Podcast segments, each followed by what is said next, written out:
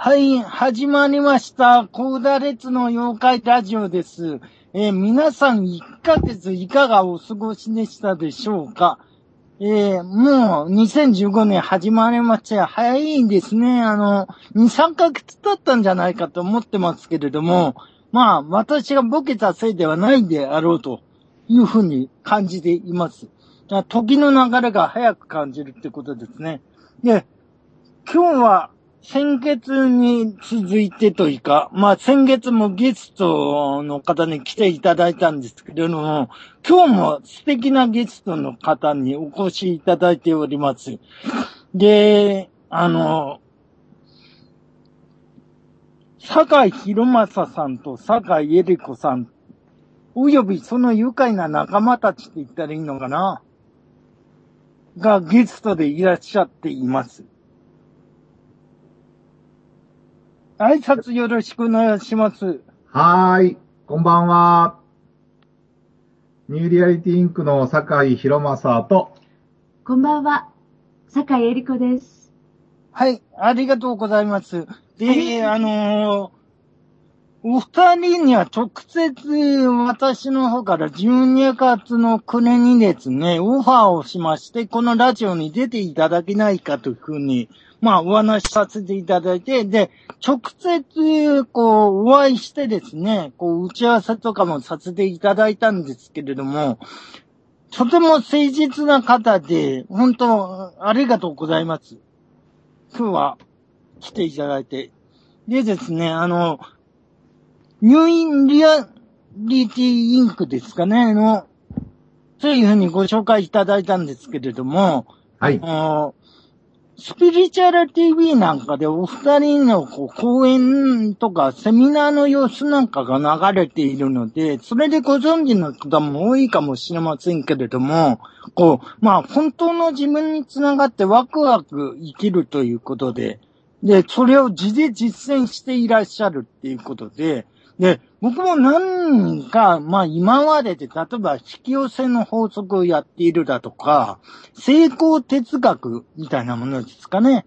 もう実践していらっしゃると言ってる方たちとかに接点持ったことあるんですけれども、あの、で、ラジオにお誘いしたこともあるんですけれども、まあ、断られたりとか流れちゃったりとかいろいろしてたんですね。で、なんか、でも、腑に落ちないことが自分の中でいろいろありまして、そういう人たちって、あの、言ってることとやってることが違ったりとかってしてるんですよ。要するに、あの、表ではかっこいいこと言うんですけれども、あの、裏では台所事情が大変だったりとかね、いろんなことするわけです。で、このお二人に関しては面白いことに、格好悪いとこ晒してるんですよ。あの 映像の中で。後でこう、実際をお尋ねしてみたいと思うんですけれども、で、初めに思ったんです。宇宙存在のバシャールのそのワクワクで生きる。で、それを実際にやってみようと思って、実際にやってる、この人たちは本当のアホだなっていう。で、それが面白いと思いまして、お呼びしました。アホってのはもちろんこれは褒め言葉です。そんなアホ、そんなにいません。でですね、あのあと、その、ニューリアリティインクの方呼ぶのっていうのは、妖怪ラジオのコンセプトからするとですね、ちょっとこう異色じゃないかっていうのに何年かの方からコメントをいただいたんで、まあそのこともあらかじめ説明しておきたいなと思うんですけれども、あの、私の話長くなるとあれなんで、まあ、はしょりつついきますが、えーとね、その妖怪って言葉を僕はこの番組の中で何度も今まで1年間ぐらいやってますけれども、現象、不思議な現象を一般っていうふうに捉えてみましょうっていうことを提案してます。例えばですね、カラスが鳴くと不吉だと思うことは妖怪であるとか、祈って願いが叶えられるということは妖怪であるとかって表現になるわけですね、その場合。つまり不思議なことを不思議な現象一般なわけです。もちろん中にはちゃんと考えていくと、表面上は不思議に見えるんだけれども、あの、実際は、まあ、科学的に解明されてたりとかしますね。不思議じゃないことっていうのも、たくさんありますよね。でも我々が普段身近に見過ごしている諸々の出来事の中で、どう考えても不思議なことってあるわけですよ。で、そういうものを両方見ていこうじゃないかっていうふうに思ってるわけですね。で、そういうことで、まあ、まさに不思議なことをやってる人たちだなっていうふうに、僕からは感じるわけです。そういうことで、あの、坂井博正さん、ゆりこさんよろしくお願いします。よろしくお願いします。よろしくお願いします。はい、はい、音声は聞こえてます？はい。はい。大丈夫ですね。で、まず、その僕の方からいくつか質問をさせていただいて、それをきっかけに話が盛り上がっていけばいいなと思ってるんですけれども、まあ、その感じでよろしいですかね？はい。えっ、ー、とですね、あの、いわゆる、スピリチュアル TV とかで見ていると、多分スピリチュアル TV の場合っていうのは、皆さんの共通了解っていうものがあって、その、まあ、意識が高いかどうかを別にして、スピリチュアルな物事に興味があるって人たちに向けての発信だと思うんですね。うん、そうすると、もう、ある意味での前提が出来上がっていて、で、その前提の中で話をしているっていうことはあると思うんですよ。あの、言い悪いは別にして。うん、で、そうすると、あの、こちらからすると、ちょっとよくわからないことがいくつか出てきまして、うん、それを、まあ、中心にお尋ねできればなと思うんですけれども、例えばですね、あの、まあ、いきなりぶっちゃけで言っちゃいますけれども、例えば、ビューズポイントっていうところが提供してる映像ですかね、スピリチュアル TV の。うんうん、40分ぐらいの講演で非常に面白かったんですけれども、その、自分がワクワクすることに動き出したら、会社の金が5000円ぐらいしか運転資金がないとか、そういうことを何度も経験したと。で、その中でも、その自分が今やりたいことっていうのにコミットしていったと。うん、で、恐れを扉にして手放していったっていうようなお話をされてたと記憶してるんですね。はい。で、これ、多分、ものの比喩だと思うんですけれども、その恐れを手放すって他のところでもいろいろ聞けます。でも実際これってどういうことなんだろうっていうことがまず感じたわけです。はい。それできれば具体的な体験なんかも交えてお話しいただければなと思うんですけれども、とっかかりとして。はい。ありがとうございます。えー、坂井博正です。よろしくお願いします。私はもともと、えー、日本で2番目に大きい宗教教団の職員をやってまして、大学を卒業してからそこで、えー、15、6年、えー、仕事として、え、人に、え、仏様の教えを伝えるということを知っていることがお仕事でやっていたものです。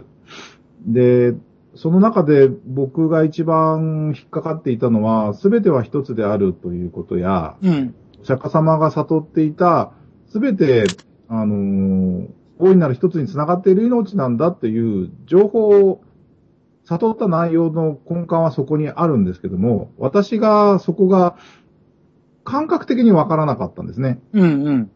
体感もできなくて、でも人の前ではそのことを伝えるというジレンマが自分の中にあって、うん。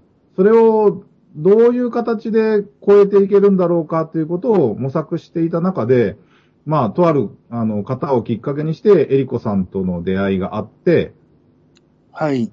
で、その時に自分の中で、その、今まで超えられなかった壁が、光を感じたり、超えられるような感覚がしたんです。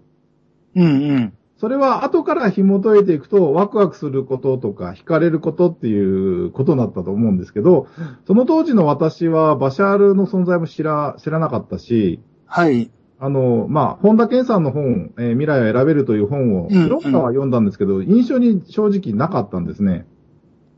で、ワクワクすることは真実だっていう言葉は、だいぶ後からですね、その後、2、3ヶ月後ぐらいの中で情報としては知ったんですけど、うん。あの、まあ、エリコさんと出会ったのが2011年の2月で、自分が、まあ、その今までのキャリアや一通り背負ってきたもいいろいろな自分のものも、まあ、お金にしても家族にしても経験値にしても人脈にしても、一旦まっさらなところで動き出そうというふうに決めたのが、えー約1ヶ月後ぐらいに決めたんです。うん。で、その一番のきっかけになったのが3.11の震災で、うん。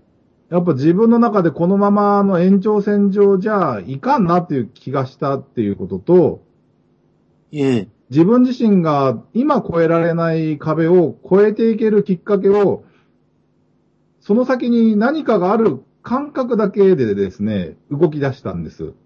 はい。その時、えー東京に飛び出していったんですけど、その時は、まあ、所持金が5万円ちょっとで、もうキャリーバッグに、カバンに入れていく荷物と、銀行通帳と、パスポートと運転免許証と多少の財布の中に入ってるものだけを持って、うん。私飛び出していったんですね。うん。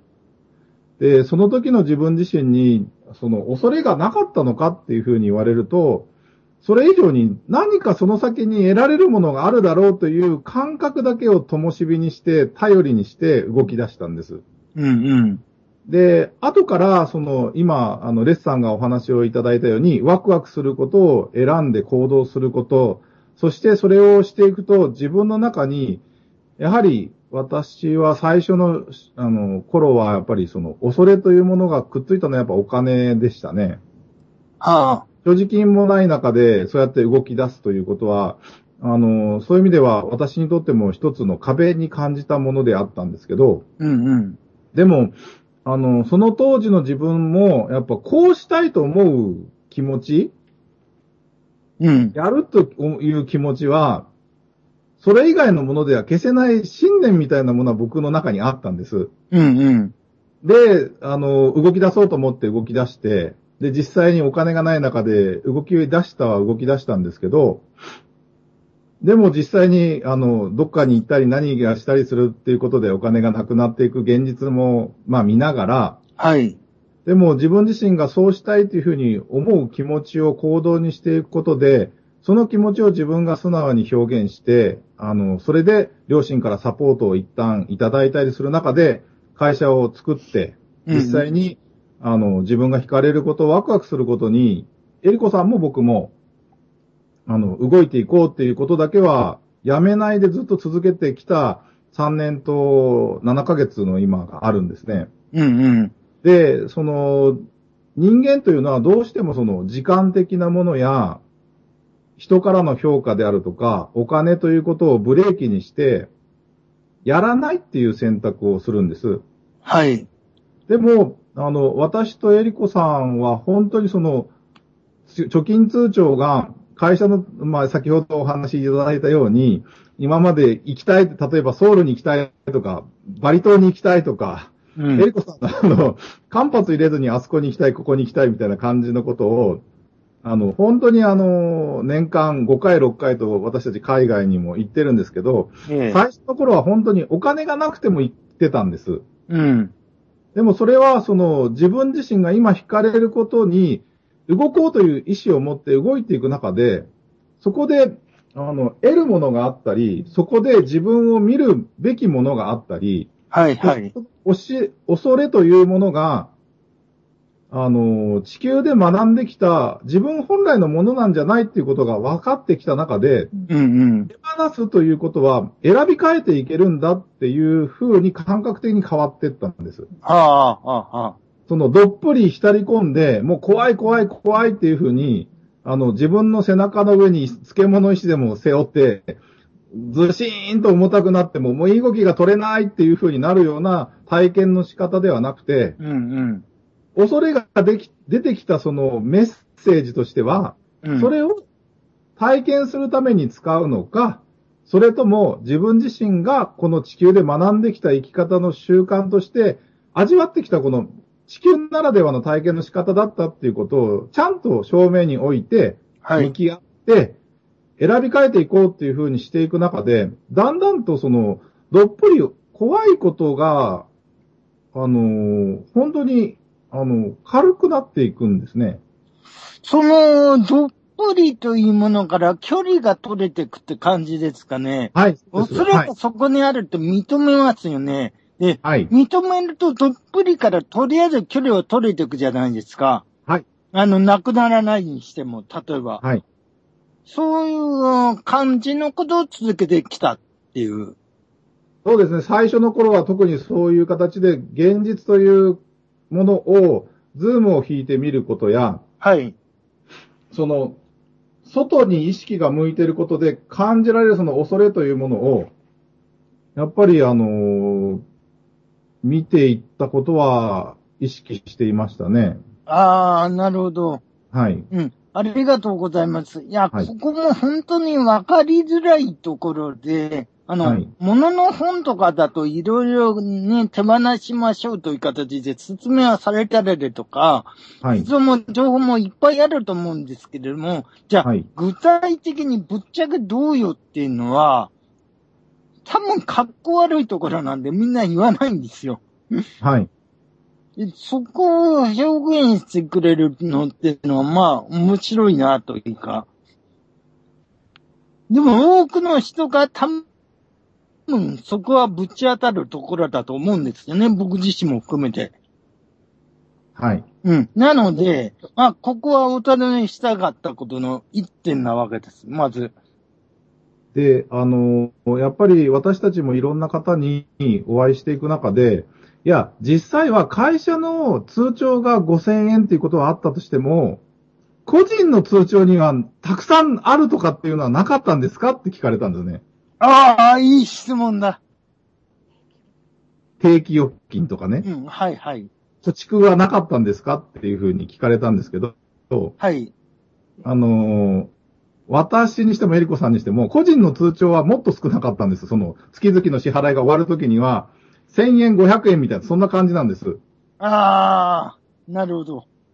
本当に、あの、その時に、やりたいことをやるということに関して、時間と距離とお金を理由にしてやらないっていうことはしなかったんです。うんうん。それだけ、その、思いっきり動いてたっていうことなんですね。うん、なるほどね。で、で、そうするとやっぱりその、実際に通帳の、その、毎月入ってくるお金と出てくるお金が、イコールじゃない時も過去はあったんです。うんうん。でも、その、僕とエリコさんの中で、その、最初の半年から8ヶ月目までの間は、生み出す次元に行こうっていうことだけ決めて動いてたんです。ああ、なるほどね。うんうん。で、で、実際にその惹かれることに動いていくと、うん。例えばその、えーソウルに行った時に出会った人たちから、自分たちが受け取るべきものがあったり、はい。お金がない中で、その、ちょうど1年、会社経って8ヶ月、9ヶ月ぐらいの時に、バリ島に行かせていただいたんですけど、それも Facebook でご縁があった方にコンタクトを取って、うん。エリコさんがバリ島に行きたいと思ってるんですけど、いかがですか？っていうふうに聞いたら、うん。いや、バリ島っていうのはですね、素晴らしいところで神々が住む国で、うんうん。日本から誰かスピリチュアルな人が来ないかなと、いつも、あの、富士山に似てる山で、アグン山っていう山があるんですけど、そっちに向かって、誰か来いと思ってたら、うん。まあ連絡が本当に来るんですねって。ああ。で、あの、来ていただいた時には、あの、ついて回っあの、アテンドしますから来てくださいって、また場所を用意して話ができるようなところも準備しますからっていうことで、うんうん。それで私たちも行かせていただいて、うん。その方との出会いの中で、僕らが、その、人間という体験をしていくうん象徴的なものがやっぱその、お父さんやお母さんとの関係の中で学んできたことが、はい。大きく影響していくっていうことや、そこの鎖になっているようなものが、実際に解放していくためのヒントみたいなものをもらったんです。うんうん。で、それは、その、私がその会社をしていく中で、一番お金がなかった時で、かつ、その時の旅費だけは、あの、クレジットカードで12回払いぐらいで払ったんですよ。おーっと。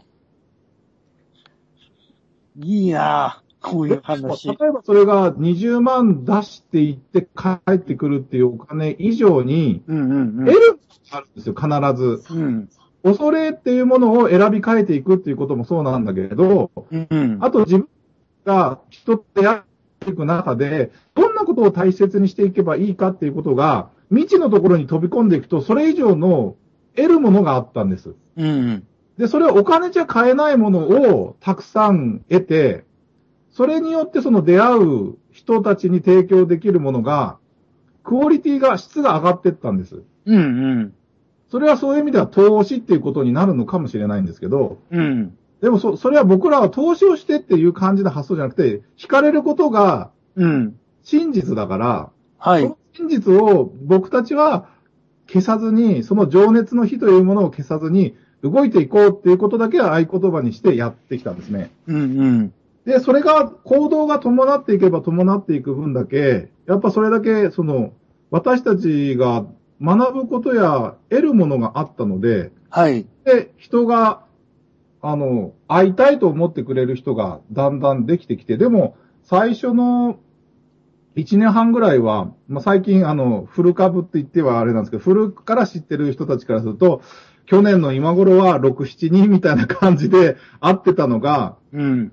今は、ちょっと声をかけると、20人超える人数も集まるようになってきたんですね。ああ、なるほ変わど。ってきましたねっていうふうに言ってくださったんですけど、うん。あのーでも僕らは言ってることは基本的に変わらないんです。はい。その自分を思い出すということや、霊的な自分自身を思い出して存在していく喜びに生きることって、それを思い出していこうって、そこに同意した人と会っていきたいっていうふうに、まあ情報を発信してきて、そして具体的に一番その時にワクワクすることに動いていこうって。そしうて、それというものは地球で学んできた生き方の習慣だから、それを選び変えていこうって。そして、過去に引きずること、引きずられることもなく、未来、未来を心配することなく、今ここ、今ここに全てがあるので、そこに生きようっていうことを、まあそういうことを合言葉にしながら、ずっと行動し続けてきた中で、やっぱ会いたいと思ってくれる人が増えてきたり、またその私たちが発信していることに対して、本当に私もそうなりたいって、そうありたいっていう人が、どんどんどんどんその意思が明確になってる人たちがこう、こぞってやってくるような形に、この7、8ヶ月間は大きく変化してるんですね。うん、なるほどね。それは、外側の現実が変わっていくというのは、やっぱり私にしてもエリコさんにしても自分、外側にある現実を鏡にして、それを自分と見ていく中で、自分が変わっていこうっていうことを合言葉に、あの、ワクワクに動く恐れを選び変えていくって、そこを本当にせっせこせっせこバカ、バカの一つ覚えじゃないですけど、本当にバカの一つ覚えじゃないんですけど、それだけでやってきた感じなんですね。うんうん。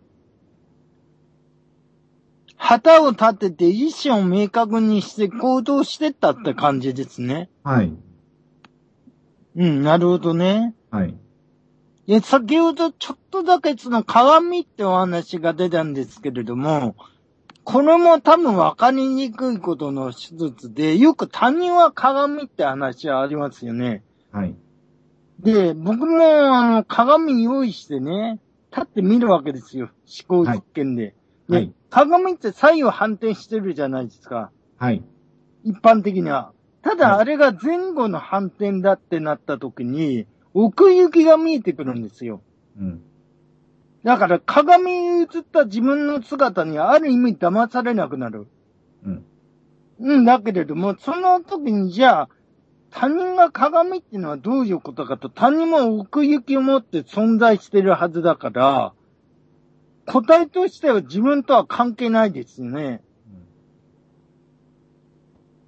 例えば今僕がここで生きていて、まあ、うんラジオ聞いてるかどうかわからないけれども、ある友達がいたとして、その友達は僕とは今関わりのない人生を送ってるわけですよ。この時間においては。うんそうするとですね、鏡ってどういうことなのかなっていう。これも多分比喩だと思うんですけど、あることの。うん。その辺はどういうふうに感じ取られています？樽が鏡といった時の、その、まあ、内実って言いますかね。あのー、リコさんも喋っています？あのー、一つ、その鏡っていう風に表現していく中で、私が大事にしているところは、あの、今まで私っていうのとあなたっていうのと、完全にその字と他が分かれているところで、うんうん。語られてるその鏡っていう表現だと、はい。そこが鏡になり損ねているところがあるんです。うんうん。で、私たちは、あの、本当の意味では繋がってるんです。うんうん。で、その、子として言えば肉体を持っている坂井博正という人間と、子としての高田列っていう存在は、そこの部分で見ると違いがあって、別々のように感じる部分があるんですけど、うんうん。まあ、本当に一つに繋がり合う一部なんですね。はいはい。を例えるのであれば、親指、人差し指、中指、薬指、小指って別々に指だけを見ると5本別々になってると思うんですけど、はい。体の方に寄せていくと手のひらになって一つに繋がっているように、意識の上では、その子として肉体の人間というものは別々に見えているところであったとしても、うんう深いとん。ころでは一つに繋がり合っている、そこを見た上で、うん。その現実というものは、つながり合う自分自身が見せる鏡として見えてくるんです。あ、見えてくる。はいはい。うん。はい。そその、見えてくるんです。うん。で、一体自分がどこでうん。何をしているのかっていう、その自分がの立ち位置を大きく見せてくれる鏡として現実というものがあるということがだんだん分かってきたんですね。うんうん。それが、あのー最初の時ですね。一番最初私がこのワクワクに動こうっていうふうに、両親やパートナーや、元パートナーや、そのご両親に会った時に、はい。言われる言葉がいっぱいあるんです。うんうん。ワクワクがわかりません。はい。父として無責任でありませんかって。うんうん。で、組織に属してこそ生きていけるものがあるでしょうんうん。で、夫婦は我慢し合って支え合うものだって。うんうん。それっていうのは何かっていうと、地球で学んできた愛というものは、条件付きの愛であるということが明確になった、自分がそこにいたっていうことを明確にするために、うん。私がワクワクすることに動きますって表現したときに返ってきた言葉がそこだったんですね。はあ。で、そういう現実を見たときに、僕は、本当の意味で、誰もが完全で、対等で平等な存在なんだっていうことを前提にした自由と、自らが自由を選んでいくことで、うんうん。イコール調和していくっていう世界があることを自分が作っていこうと思ったんです。うんうんうん。なるほど。で、今までは自分の選んでいる、そのやりたいことをやろうとすると、不調和になったり、うん。周りが迷惑を受けたり、わがままじゃないかっていうふうに言われるような、もしくはやりたいと思うことにはブレーキがかかる、コントロールがかかるような、そういうガタピシが生まれてしまうような、そういうのが当然と言ってもいいぐらいのところにいたんですけど、はい。でも、本当の意味で自分自身が、霊的な自分自身との関係を思い出しながら、現実という鏡を使っていくと、自分が自由になっていけばいくほど、互いにそれを尊重し合って、互いに、お互いがそれをやろうとすることに対して、あの、尊重し合えるとか、敬意を持つとか、認め合うとかっていうことができてくることが分かったんです。うんうん。なるほど。で、特に元のパートナーは、まあ、まあ私と同じように同じ進行をしてましたので、で、僕がそれを一旦全部ゼロにして、職員を辞めるっていうこともそうですし、その会の会、会、会員であること自体も辞めるっていうことをしたことで、うん。あのー本当に、あの、彼女も親から受けてやらなければならないっていうふうに思いながらやってたものを、うん。正面を向いて、両親に向かって、特に、その、彼女の母が熱心にやってたので、はい。私も辞めたいですっていうことで、彼女も彼女で自分がやろうと思うことに、歩み出すきっかけをもらったっていうことですごく、まあ、いろんな他の部分でもいろんな部分で感謝されたんですね。うん、なるほどね。でも、最初の段階では、もう、お互いがぶつかり合って喧嘩し合ってるような状況だったんです。はいはい。ああ、そうなるでしょうね。うん、でも自分が本当にやりたいことをやっていくことや、その恐れを認めて、自分自身を変えていくことで、相手とか状況とかっていうのは変わっていったんです。うんうん。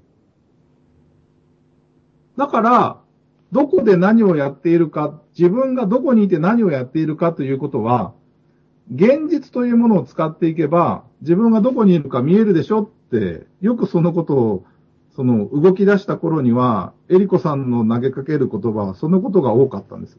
ああ、うん。現実という繁栄が、現実という鏡が、うんあなたが一体どこで何をしているかを映し出す、身近な人が特にバロメーターになるからって。うんうん。それを自分自身を見て自分を変える意思を持って動いていかれてくださいねって。うんうん。で、元パートナーがとか、両親がとかっていうふうに、だ、その何々がとか、状況がとかって言っているときは、自分自身と、本来の自分自身と離れている状態なので、うん。自と他が分かれてるってことは自分とも離れてるし、人とも離れ、まあ、自分自身と離れてる証拠なので、うん。あなたが自分につながっていかれてくださいって言われて、うん。あの、本当にその外側にある現実を自分を見ていくためだけに使っていったんです。はいはい。で、そうすると、どんどんどんどんその自分が、その、やろう、やりたいことに動いていくことで、あのーやっぱりパートナーが変わっていきましたね。うーん。それが大きな、その、私がどんな風に変わっていくのかが、あのーエリコさんからよく言われてたのが、その、あなたがどこにいるかを見ていく、とっても大事なバロメーターになるから。うんうん。で、そういうことで、お互いがお互いに自分がやりたいことを動き出して、自分は自分で、まず自分が変わっていこうと動いていくと、彼女が彼女で自分で、自分の足で立って、こう生きていこうという気持ちになって、あの、力強く変わっていったんですね。うんうん。最初の頃は子供と一緒に身投げをしようかみたいな。途中の段階では鬱になるかもしれないって。うんそういうところも超えていきながら、でも、あの、ラーメン屋さんのバイトから始まって、うん本当に彼女は自分で生きようっていう気持ちを奮い立たせて変わっていったんですね。うん。で、私の両親から、あの人がこんなに変わるとは思わなかったって言われるぐらい変わっていったんですね。うんうん。で、あの、実際には私と彼女はもう離婚をして、堺家の嫁ではないんだけど、今でも行き来をしてたり、うんうん。運動会に僕も呼ばれたり、私の両親が呼ばれたりして、ああ。うん。で、そしてパートナーのお母さんがお弁当を作ってくれるように、あの、息子のヒロトがおばあちゃんにお願いをして、うん。パートナーのお母さんのお重箱にいっぱい入ったおお弁当をですね、みんなで頬張りながら、息子の運動会を応援している姿っていうのは、うん。本当にその、形式的に結婚してるとかしてないとか、そういうことじゃなくて、そういう役割とか、お父さんだからとか、お母さんだからとかっていうことではなくて、一人一人が自分がやりたいことを尊重し合いながら、うん。あ、これで調和が取れていく世界があるんだっていうことを、うんうん。普通という鏡を使って見たことで、うん。あの、対立から調和に変わっていく段階を、うん。自分が変わっ、その、プロセスっていうよりも、その時その時に見ながら、自分がどんな風に変わっていったのかっていうことを、あの、見せていただいたなっていうふうに思ってます。うん。あ、ありがとうございます。はい。うん。その、おっしゃってる中で面白いなと思うのは、現実を使っていくってところなんですね。あの、よく、それこそなんかのテクニックだとか、瞑想とかっていうことは、こういうことに興味持ってらっしゃると、やる方って多いと思うんですけれども、あの、それだけだと、ちょっと、まあ、あの、いけないところもあるかなというふうに僕なんかも感じていまして、あの、僕自身が何をやったかっていうと、例えばですね、デカルトの方法的会議っていうのがありますよね。はい。あの、疑えるものを全て疑うって。うん。あれであるとか、あと、うんフッサールの現象学的還元。世界にあるものに対する判断を一切停止するっていう。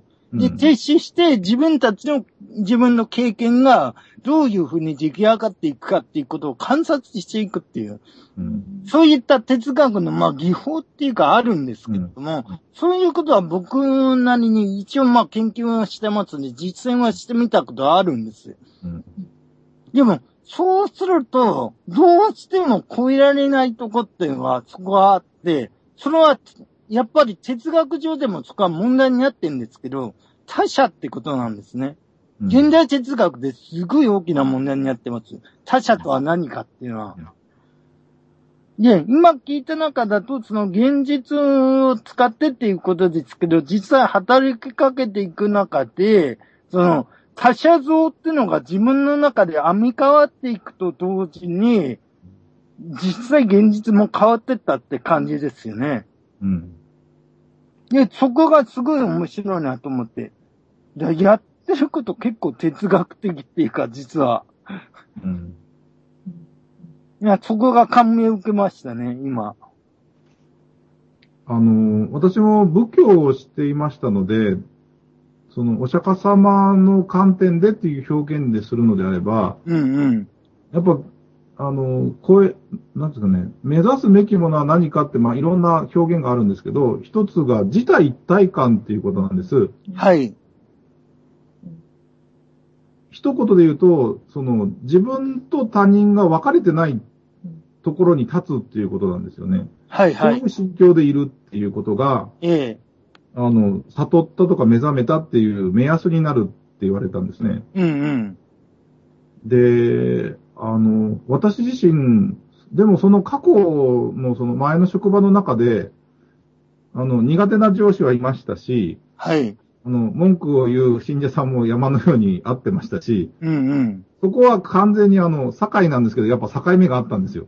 うんうんうん。でも、その、字と他を分けるっていうところに立つと、うん。どういうことが生まれていくかっていうのが本当に分かったので、はいはい。字と他が分かれてるところは、どんだけその素晴らしい情報が自分の中にあってそれを行動したとしても、戦いにしかならないんです。うんうん。字と他が分かれているので違いを見るし、うんうん。を取るし、うん。つなげるし、うん。もう人間がやってきたその、平和を唱えながら戦っていくみたいな、はいはいはい。う。んそれはもう地球が生まれてから今の、今という時までしてきている、その人間として繰り返してきた越えられない壁なんですよね。うん。それが字と他という境界線なので、はい。でもその境界線は実は、その自分自身との境界線なので、うん。字と他っていう風に見えてるところに自分がいるっていうことは、自分が自分と境界線を作ってるってことなんです。うんうん。それは、その、自分が肉体を持ってる自分ということと、霊的な自分自身、えー大いなる一つ、大いなる源としての一部としてある自分っていうものと、完全にそこが分離して分かれているっていう、そこが、あの、字と他は分かれているっていうふうに思える、バロメーターにしていくってことは、本当に大事にしてきたんです。うんうん。だから、本当にあの、他がないんです。全部自分なので、痛みを抱えている人が現実に目の前にいた場合は、それを映し出している自分を変えていこうって。うんうん。で、その問題になってる人がどうこうじゃなくて、その問題を作り出してる次元を私が作り出してるので、うんうん自分が変わっていけば、変わっていく現実が作っていけるんだなっていうことが、その外側に問題を持って、外側に何かおかしなことがあるという見方を、誰が作っているのかっていうところに立っていくと、うん。外側に問題があるように見えてる自分の観点に問題があるわけで、うんうん。他の状況や外側の人に問題があるわけではなくて、問題というふうに見えるメガネを自分が見ているん、自分がそれをかけてるんだっていうところに、翻った時に、やっぱり変わっていくんだなっていうのが、あの、分かってきたんです。はい。それは全ての現実は自分が作り出していること、全て自分の意識の投影、反映であるっていうことを、やっぱよくよく見ていきなさいっていうふうに、あの、私たちはそこはすごく大事にしてやってきたので、うんうん。なるほど。はい。うん。だそういう意味で、その、他者っていうふうに言えるところに立つところだと、やっぱり永遠とそこの壁は越えられないんだろうなっていうのが、私が今感じていることであります。ああ、うんうんうんうん。あの、お会いした時もお話ししたと思うんですけど、僕自身も学部とか大学院はインド哲学を出てるんで、はい。あの、東洋思想だとか日本の哲学とかっていうことをやってるわけですよ。はい。で、あの、一言で言っちゃうと実に素直なんです。うん。で、西洋系のもんで、まあ仕方な、仕方なくということも含んでて勉強はしてたんですけど、どうもね、ひねこびてもの考えですね、そこ。うん。つまり、わ、わ、あの、まず、二つにものを分けて、はい分けたものがどういうふうに繋がってるか、うんあるいは繋げられるか見ていこうっていう、わざわざそんなことせんでもっていう、うん。いうところっていうのはあるんですね、やっぱり。はい。うん。で、それは今話聞いてて感じましたね。僕も、あの、執着身分だとか、そういうことっていうのは、割と大事にしているところなんで、自分が考える上での。うん。で、西洋哲学的な枠で考えると、さっき言ったその他者とかって疑似問題が出てくるんですよ。はい。あの、分かれてないもん分けちゃうもんだから。あの、これリスナーの人に通じるかどうか、もうちょっと分かりやすい比喩で言うと、あの、英語だと私っていうのを立てて、私が何かを見るって表現をすると思うんですけれども、日本語だと机が見えるって言いますよね。はい。先ほどは、その、現実が、その見えてくるみたいな表現でおっしゃってたと思うんですけど、机が見えてるわけですよ。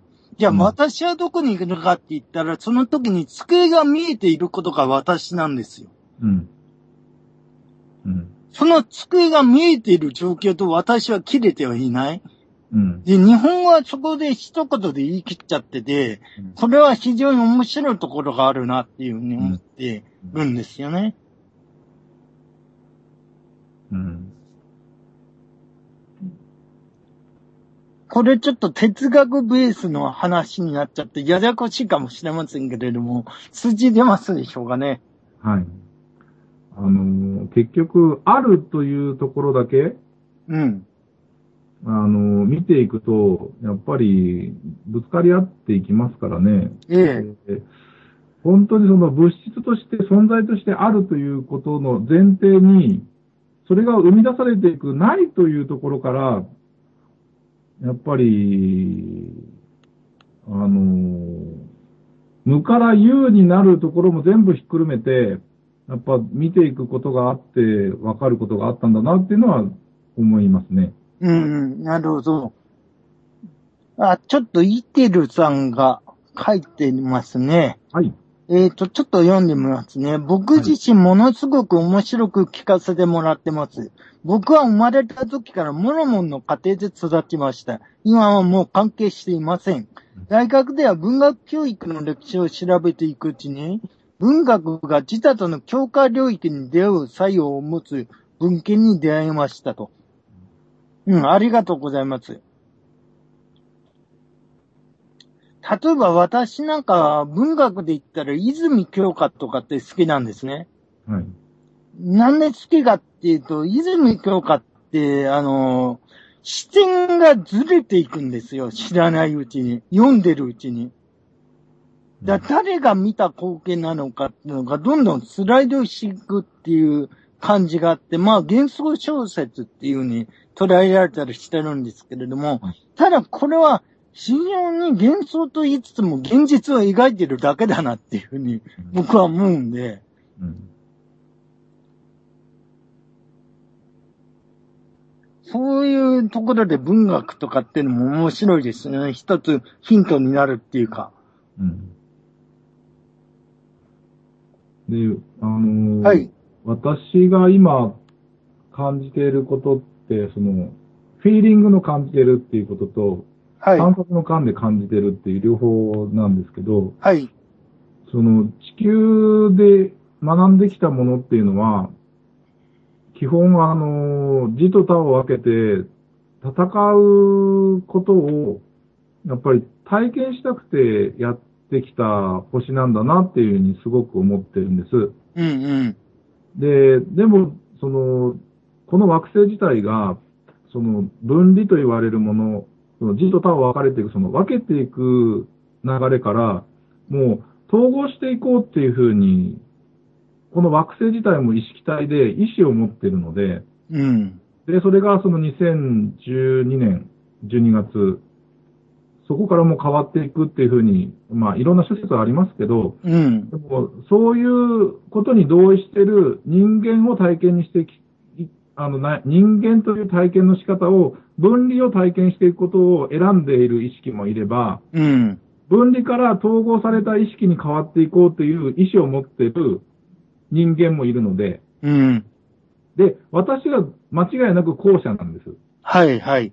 で、その、A と B っていうものを分けてうん。主張し合う世界の中では、うん。そこはやっぱり、ぶつかることでしかいかないんですね、本当に。うんうん。でもそれを全部ひっくるめた部分で、あの、一つに見ていける、その、目安となるベースがやっぱりその、自分が現実を作っているということと、はい。自分の意識の投影によって現実は、あの、起きているんだっていうふうに見れるようになることが、その分離と言われている世界を超えていける観点を自分の中に作っていくものだっていうふうに思ってるんですね。うんうん。それは各社と言われている人たち、それはキリストであり、お釈迦様であり、そういう人たちが残してくれてたエッセンスがあるんですけど、うん。あの、そこを今の時代は、あの、普通の人がやっていける時なんだっていうふうに理解してるんです。はいはい。で、私の中にもキリスト意識や仏陀の目覚めと言われている観点が自分の中にもすでにあって、うん。そこの観点をどういうふうにこの思い出していけるかどうかが、その学問とか学術とか、そういうものの中ではどうしても超えられないような世界は、うん。あの、超えていけるんだなっていうのが、あの、自分の中での今感じてることなんですね。ああ、僕自身はそこの手がかりで妖怪ってことは考えてるわけですけどねうん。まさに。うん。あ、なるほどね。その2012年云々っていうのは本当にいろんな考え方があると思うので、まあ、私は判断差し替えたいんですけれども、うんただ、人類史で、あのね、争いとかって、もうアキロードやってきたんじゃんっていうのは、どっかで感じてる、その感覚っていうのは、多分あると思うんですよ、全体的に。もういいじゃんと。とりあえず。で、いろいろやってみたけれども、地上的なことで解決はしないどころか問題は増え続けておると。で、どっかが違うだろうと。で、そのどっかが違うだろうって感じた人たちの一部はそのスピリチュアリティとかって言い出したりとかをするだろうし、まあ、ああいうの変わらず政治の世界とかで何かを見出そうとする人もいるだろうしっていう、そういう感じだろうと思うんですね。だから本当にあの、一人一人が自由意志を持って自分を生きることだと思ってるんですね。うん。で、あの、他の人たちがどうこうっていうことじゃなくて、自分が、その、いろんな情報を得た中で、これが自分の真実なんだっていうことを、自分自身がインプットするだけじゃなくて、表現をしながら行動していくことで、はい自。分の中にある真実をやっぱり、あの、私はこういう心情でいます。私はこういうポリシーを持っていますっていう声を上げていくことは、すごく大事だなっていうふうに思ってます。うんうん。で、あのーそれが、自分自身が本当にまっさらなキャンパスの中で、描きたいことを描いていけるんだよなんていうふうに言われたこともないですし、はい。あなたが完全だから自分に力を取り戻して生きていけるんですよなんていうふうに、そんなところからアプローチされることも本当なかったので、はい。だから、本当に不完全さをベースに力のないものがお互いに支え合っていくっていうのが、もう前提で全ての情報が成り立っているこの惑星の、やっぱり概念とかコンセプトっていうことをうん。超えていくには、そのコンセプトじゃないものを自分が情報として得て、それを行動していくことで、うんうん。考えが本当に現実を作っていくんだなって、それはね、すごく私はバシャールという存在に出会ったことで、彼から得た情報っていうよりも、自分の中にある呼吸を思い出すとか、自分の中にあるエッセンスを思い出すとか、うん自分の中にある確かさや手応えをこう思い出すきっかけになる鏡だったんですよね、彼が。ああ、ああ、ああ。で、それでもっとその自分を思い出すヒントがワクワクなんだって言われたんですね。うんうん。それが自分の真実を知っていくコンパスになってるからって。うんうん。と、自分の最大限の力を使って、もうこれ以上できないところまで、毎春毎春自分の惹かれることに動いていきなさいって。うん。プロセスや結果を期待せずに動いていきなさいって。うん。それは本当にね、バカみたいにやってるんですよ。はい。うん。アホ、アホってなんか僕の中ではバカなのかもしれない。まあどっちでもいいんですけど、いえ本いえ当に正直に、そこはね、本当に筋を立ててやってきたというか、うん。それで見えてきたことが、分離ということのコンセプトを選ばないっていう選択肢をすることで、うん。自由とか調和っていうものや、うん。喜びということを自分がいつも選んでいいっていう許可を、空あれば楽ありみたいな世界から、うん。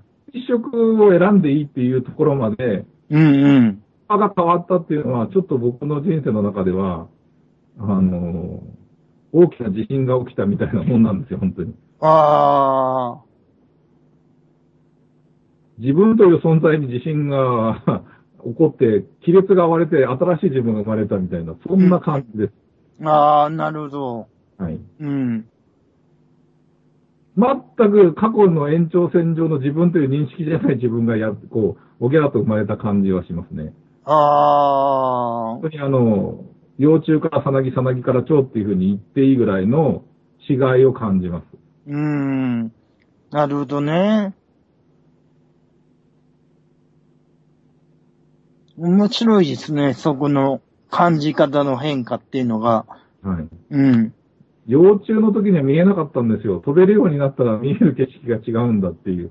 うんうんうん。確かなこの惑星みたいな、そんな感じですね、本当に。ああ、それ確かにありますよね、そういうのってのは。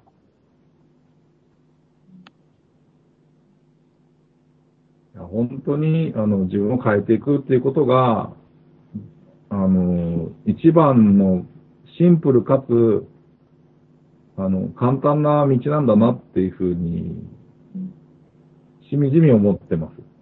うんうん。ありがとうございます。あの、せっかく他のいろいろな、いろいろなと言ったら失礼ですね。いろんな方いらっしゃってますんで、何かあれば。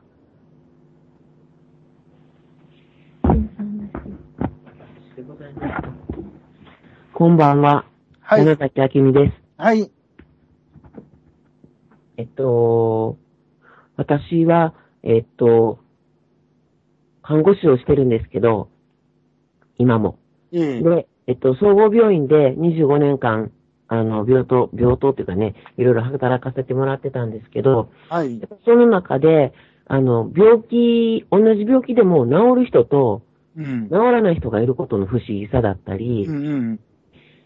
なんかこう、なんで同じ薬を使ってても治る人と治らない人がいるんだろうとか、うんなんでこの人軽い、軽軽いのに、なんでこの人の方が重い感じで先に亡くなって、こんだけ重いデータも悪い人がこんなに軽く生きれてんね、軽くっていうか気持ちの上で軽く生きれてるんやろっていうのがすごく不思議でずっとあったんですよね。うんうん。で、あの、それをずっとなんでやろうと思ってたところ、まあそこからまあ自分の中で無意識でやっぱり探してる部分がやっぱあって、うん。で、えっと、今、本当にこう、自分の意識が全部を作り出してて、病気が本当に自分を忙しくさせる自分を休憩させるサインだったりとか、うん頑張らなくていいよっていう、あの、お知らせっていうのも、すごいなんか自分の中でもわかるようになってきて、うんうん。私もじ実際自分の中でそれは体験したんですよね。はい。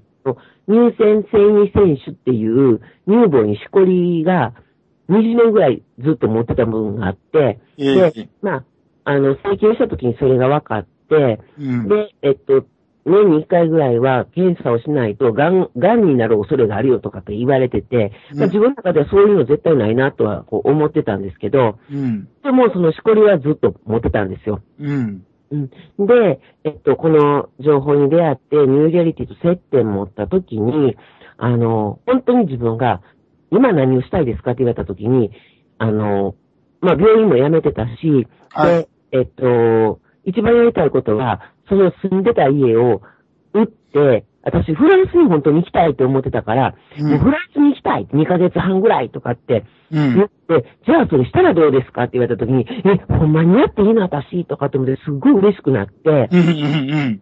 ワクワクワクしてきて、うん本当の夜寝られないんですよ。うん。ほんで、あの、そうしたら今度、その乳房、もう左か右にあとどっちか忘れたんですけど、すごい熱くなってきて、うん。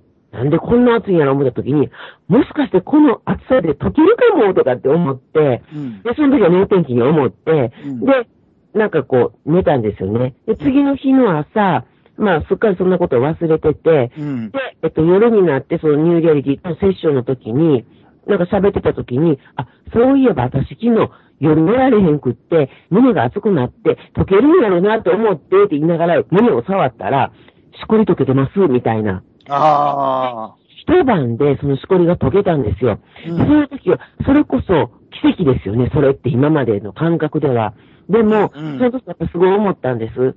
私、本当に自分が頑張って頑張って、本当にやりたいことっていうのもやらせずに、ずっと頑張ってきたことが、その、しこりを通して、サインとしてね、あの、本当にこう自分をもっとこう見なさいっていうか、もっと溶かしていっていいよということをお知らせしてくれてたよね、体があって。うんで、その本当に自分がやりたいことを、その、今その時にやりたかったことを自分に本当に許可した時に、うん。それが解けてったのを自分がすごい体感した時に、あ、本当に病気って、ただのサインやねんやわってすっごい分かって、うんだから、その何、重い、ね、病院、病、うん検査結果的にはすごい重い人でも、軽くい、あの、生きてる人は、もう、全然、こいつ死んでもいいでっていうぐらいの人やのに、全然長生きしてて、軽く生きてる人。でも、本当に病状的にはそんなに重くないのに、なんでこんなに深刻になってるんやろと思って、もうさっさと亡くなっていかれてる方とかっていうのいてて、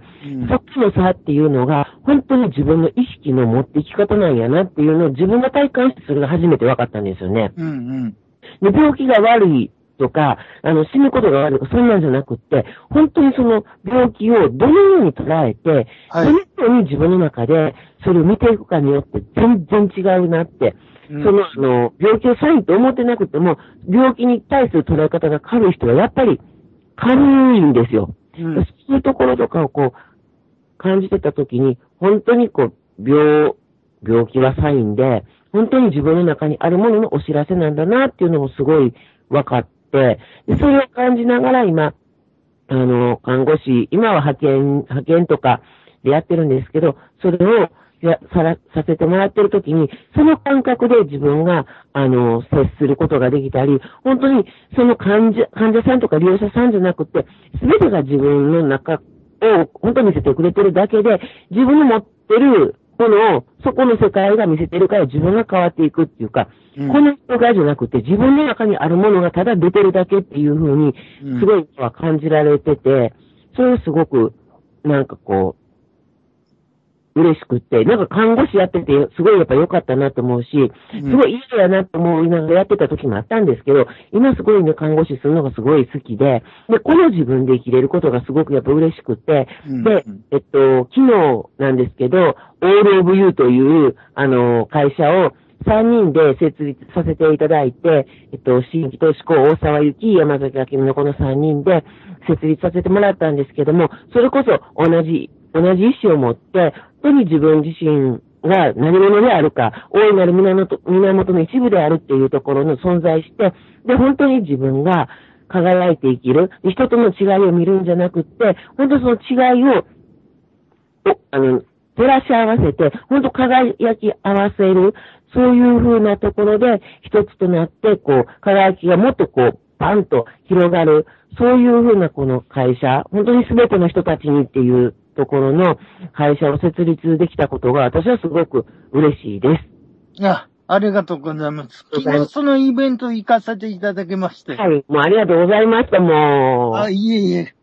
本当 音楽とかが素敵で。ねえ、はい、その音楽を奏でた大沢ゆきに。こんばんは、大沢ゆきです。昨日はありがとうございました。はい。はい。あの、私も恐れっていろんな場面で感じてきたんですけど、例えば私の場合は、あの、ずっと長年勤めていた仕事を辞めるときに、本当に、やっぱりここを、あの、辞めてしまって、今後自分は大丈夫だろうかって、その、経済的なこととか、新たにまた仕事をこう始めるにしても今までと同じお給料もらえるかなとか、うん。まあ、ここにいればね、ずっと安泰なんだけどって、そういう、まあ、恐れが出てきて、で、でもどうしてもなんかこう、もうここじゃないっていう感じが自分の中でものすごくあって、うん。もう、やっぱりここにはいられないと思って、えいってやめたんですよね。なんか、もう先のことやっぱり考えずにもうやめてしまったんですけど、でも、その後に、あの、私、ニューリアリティとこう出会っていて、で、まあ、初めて接点も持ったのが、そのバシャールの、えっ、と、ツアーだったんですけども、バシャールに、その時はバシャールに惹かれて、あ、行ってみようって、仕事辞めた直後に、あの、行ったことがきっかけで、今にこう繋がってるんですね。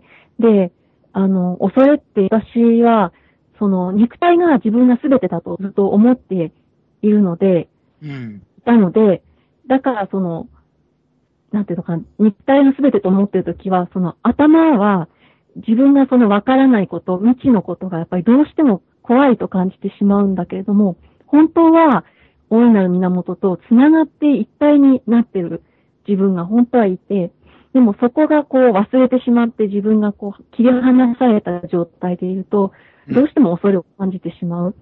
うん。でも、その自分のその頭ではなくて、本当に自分のハートに従って動いていくことで、そうやって自分がちゃんと自分に必要なその現実を引き寄せてきて、ね、あの、導いていくというか、自分がちゃんと自分を導いていくってことが、やってみて、やっぱり分かってきたんですね。うんうん。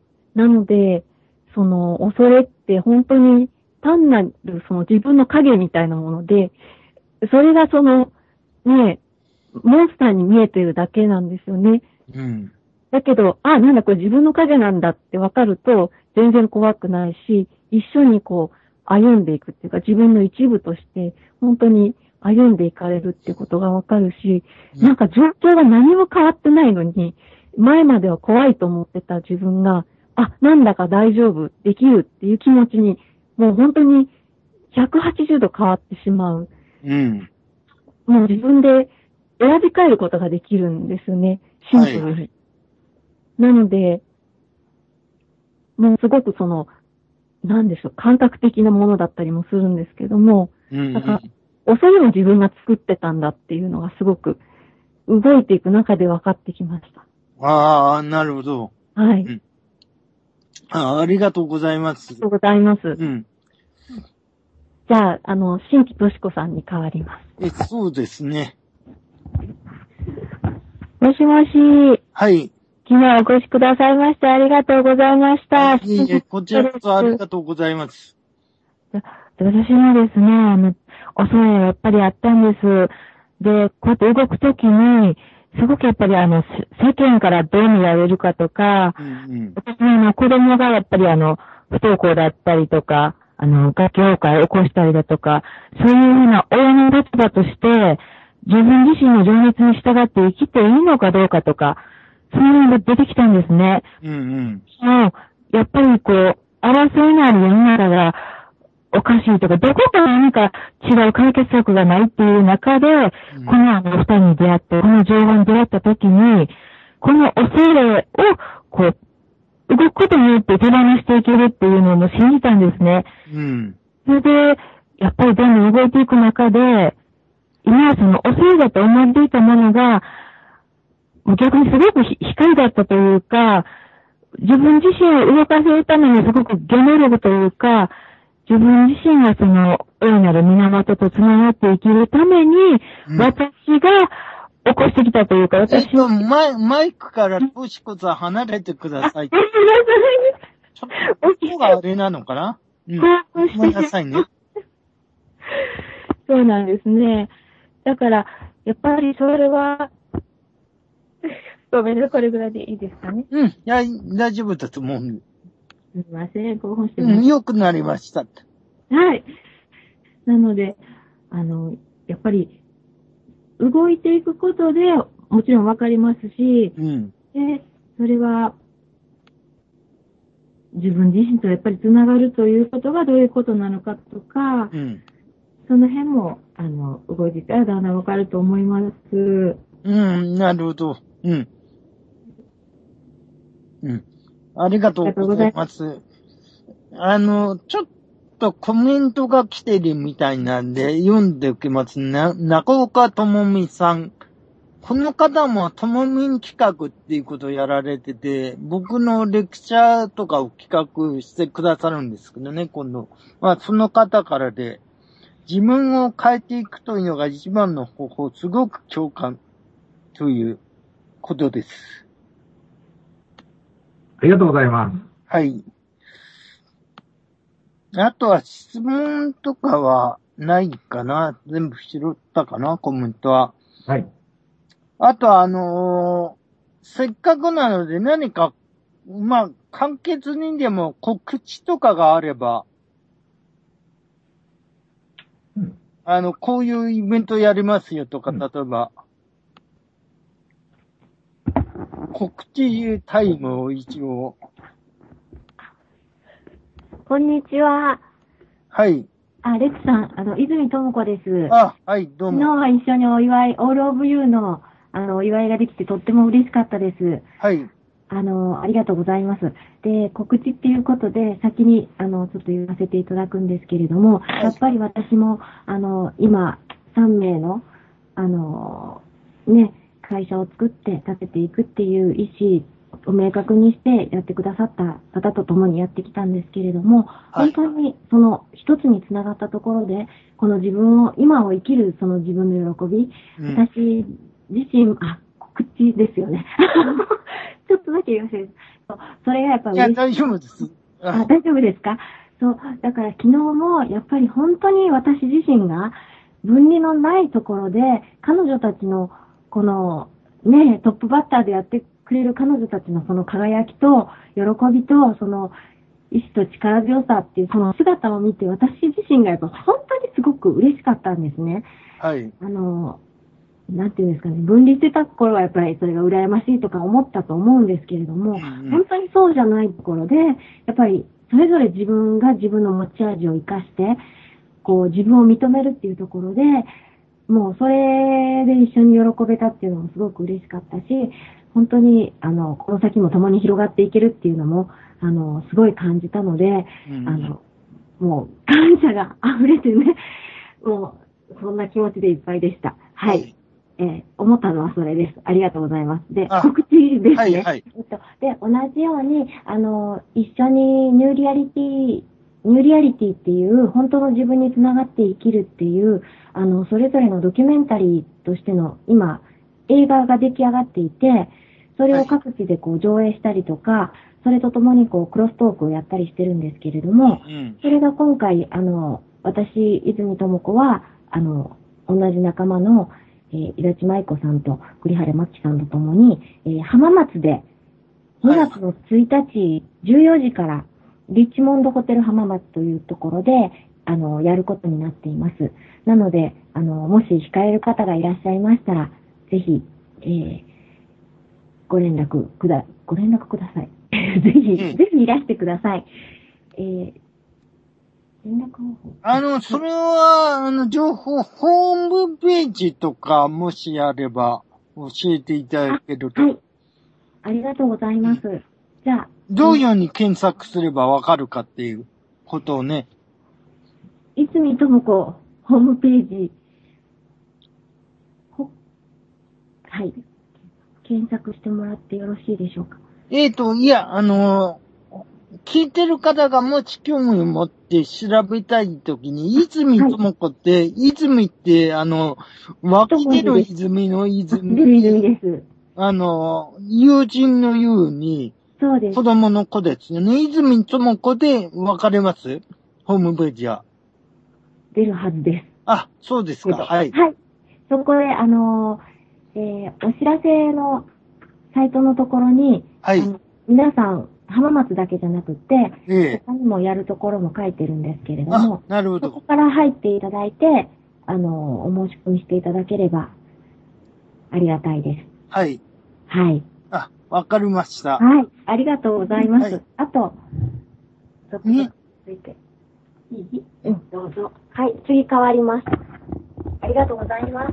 はい。はい鉄さん、あともう一つ、大沢ゆきです。はい。えっと、2月の8日に同じように映画の上映会とクロストークをえ長崎でやります。はい。はい。で、こちらも、えっと、大沢ゆきで、あの、検索していただくと、ホームページがありますので、はい。そちらに、トップページにインフォメーションがあるので、ご覧いただければ申し込みしていただけます。えっ、と、大沢ゆき字は、はい。大きいに、大小の大に、はい。三髄の難しい方の差は、ええ、はい。旧字の方の沢ですね。はい。えっと、それに、雪はひらがなです。はい。わかりました。はい。ありがとうございます。と、名古屋。名古屋。名古屋は1月の24日に同じく名古屋で、えっと、映画の上映会とクロストークやります。はい。えっと、どこだっけ？名古屋の国際で会場。はい。はい。浮田まりこさんという方ですね。はい。えー、山水の、あの、浮くはい。の浮きに、田んぼの田に、はい。ひらがなでまりこさん。はい。はいんありがとうございます。で、すいません、もう一つあるんです。はいえっ。と、2月14日、バレンタインデーの日。えーこれは東京です。えっと、東京の神楽坂の、あの、氷っていう、香る音の里って書く、氷さんで、えーやります。はい。これは、えっと、上映会と、あの、クロストークライブと、大沢ゆきのピアノうんうん。で、えっと、演奏会という形で、えー11時半から14時半までします。こはいれは、えー山崎明美のホームページ、山崎はサントリー山崎の山崎に、明るく美しい明美ちゃんというところのホームページで見ていただいたらわかりますのでよろしくお願いします。はい。ありがとうございます。はい。えーと、そろそろいい時間になっていきまして、まとまるかどうか、初めは心配だったんですけれども、あの、まとまってきたようで、ありがたいことです。あの、いわゆるスピリチュアルっていうことを前提にしないところで、あえていろいろなことを伺ってみたかったんですね。で、それで、あの、お答えいただいて、あの、ありがたかったなと思っています。で、また来月は、あの、こう、思考を変えてお送りしたいと思いますので、まあ、聞いてる皆さんも楽しみにしていてください。それでは、あの、酒井さんありがとうございました。ありがとうございました。ありがとうございます、レッさん。はい。はい。また、また、ぜひです。そうですね。はい。そして、最後一言だけですね。はい。あの、現実って本当に自分が作ってるもので、自分の人生を自分が積極的に楽しむには、すべてにおいて自分が選択をするということです。うん。だから、自分がその選択を、ネガティブな、その、こう、恐れをベースにした選択ではなくて、喜びや情熱、それを見つけていくこと、これがもう最大の鍵になってます。それをこうやって皆さんと分かち合えたこと、本当に嬉しく思います。ありがとうございます。はい、ありがとうございます。はい、ありがとうございます。はい。じゃあ、こんな感じでしょうか。そうですね。あの、では今回はこれでお開きということにしたいとは思います。どうも皆さんありがとうございました。ありがとうございました。ああ、いい響きだ。うん。はい。